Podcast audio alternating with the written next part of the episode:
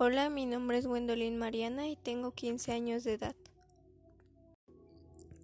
La gastronomía mexicana es una expresión viva del patrimonio cultural, no solo del país, sino del mundo, además de ser un elemento que nos da la identidad y que nos permite recordar nuestras, nuestras tradiciones.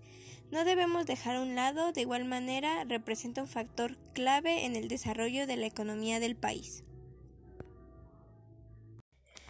Existen muchos campos laborales en donde un gastrónomo puede trabajar, ya sea en un hotel, en un barco, en un restaurante, en un puesto de comida rápida, etc. Aplica conocimientos y metodologías que le permiten contribuir a la solución de problemas de operación dentro de establecimientos de alimentos y bebidas, proponerte alternativas y mejorar el proceso dentro de la línea de producción con la finalidad de hacer más eficiente el negocio y o organización.